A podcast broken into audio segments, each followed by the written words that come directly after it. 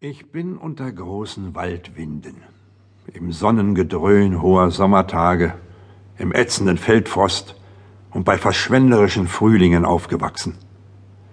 In meinen Kinderkorb guckten Kühe. Meine ersten Anzüge, die Windeln, waren in die Sprühtröpfchen schnaubender Pferde gehüllt. Es fügte sich in meinem hartbunten Leben, dass ich mit 40 Jahren in der modernsten Straße unserer Hauptstadt zu wohnen kam. Unten, auf der breiten, zweiteiligen Straße, rasselten die Autos, während ich hoch oben, im sechsten Stock, ein Buch über den schweren Anfang der neuen Bauern nach dem großen Kriege schrieb.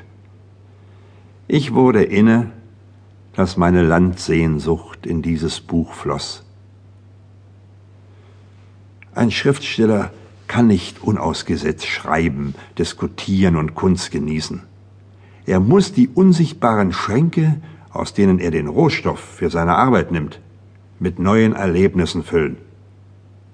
Bei mir kam das Verlangen nach körperlicher Arbeit hinzu. Ich schleppte Erde von den Bauplätzen in meine Stadtwohnung. Auf dieser Erde siedelte ich eine Menge Zimmerpflanzen an. Ich hielt einen Hund, eine Katze, doch die Sehnsucht nach dem Landleben nahm damit nur zu. Die großartigen Blumen- und Rasenanlagen in unserer Straße söhnten mich nicht aus. Die Stadt wurde mir zu eng. Ich fühlte den Tag kommen, an dem ich nicht mehr würde schreiben können. Als die Honorare für mein neues Buch eingingen, wähnte ich mich reich und kaufte ein Häuschen in einem abseitigen Dorf zwischen Wäldern und Seen. Durch diesen Kauf wurde ich arm an geldlichen Mitteln, doch reich an Rohstoff für meine Schriftstellerwerkstatt. Auf dem Dorfe kennt jeder jeden. Die Lebenswege der Menschen liegen vor dir ausgebreitet. Du kannst verfolgen, ob sich deine Nachbarn vor dem, was sie Schicksal nennen, ducken oder ob sie ihr Leben in die Hände nehmen und das Scheingotteskind Schicksal entmachten. Mein Haus auf dem Lande ist kein Landhaus. Unter uns gesagt, es ist eine Karte. Zum Häuschen gehört etwas Land. Das Land ist schlecht.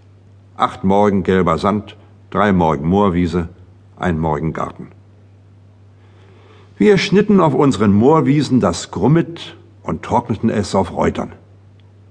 Es regnete viel in diesem Spätsommer. Unser Reuterheu kam hellgrün locker und zart in die Scheune. Der Heuduft erregte mich.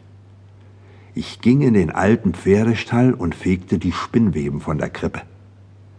Eine Leidenschaft, die ich jahrelang unterdrückt hatte, packte mich. Ein Pferd muss her, sagte ich. Meine Frau ist klug. Sie behandelt mich wie einen großen Jungen. Ein kleiner Junge kann zur Not auf einem Stock reiten, schnauben, wiehern, hü und hott rufen, Pferd und Kutscher in einer Person sein. Ein großer Junge muss ein richtiges Pferd haben. Hol dir ein kleines, ein geschecktes Zirkuspferd, sagte meine Frau. Ich umarmte sie. Ich konnte nicht warten, bis ein Zirkus in unser Walddorf kommen würde. Hierher verhört sich keiner.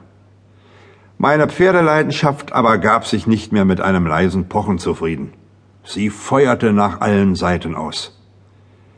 Eines Tages las ich eine Anzeige in der Bauernzeitung. Selten schöner, tugendhafter Ponyhengst abzugeben. Auf dem Hofe des Ponyverkäufers kreischte eine Kreissäge. Eine Hobelmaschine seufzte dazu. Holzduft ringsum. Eine Tischlerei? Ein Beerdigungsinstitut, Herr. Und da sah ich sie schon. Särge, Särge, Särge. Jene kleinen Stuben für die Reise ins Unbekannte. Ich will den Ponyhengst sehen. Der Meister brachte mich in den Stall. Dort war es dunkel. In meinem Eifer rannte ich zu einem Verschlag aus schön gehobelten Kiefernbrettern. Was war das? Ich hielt mir die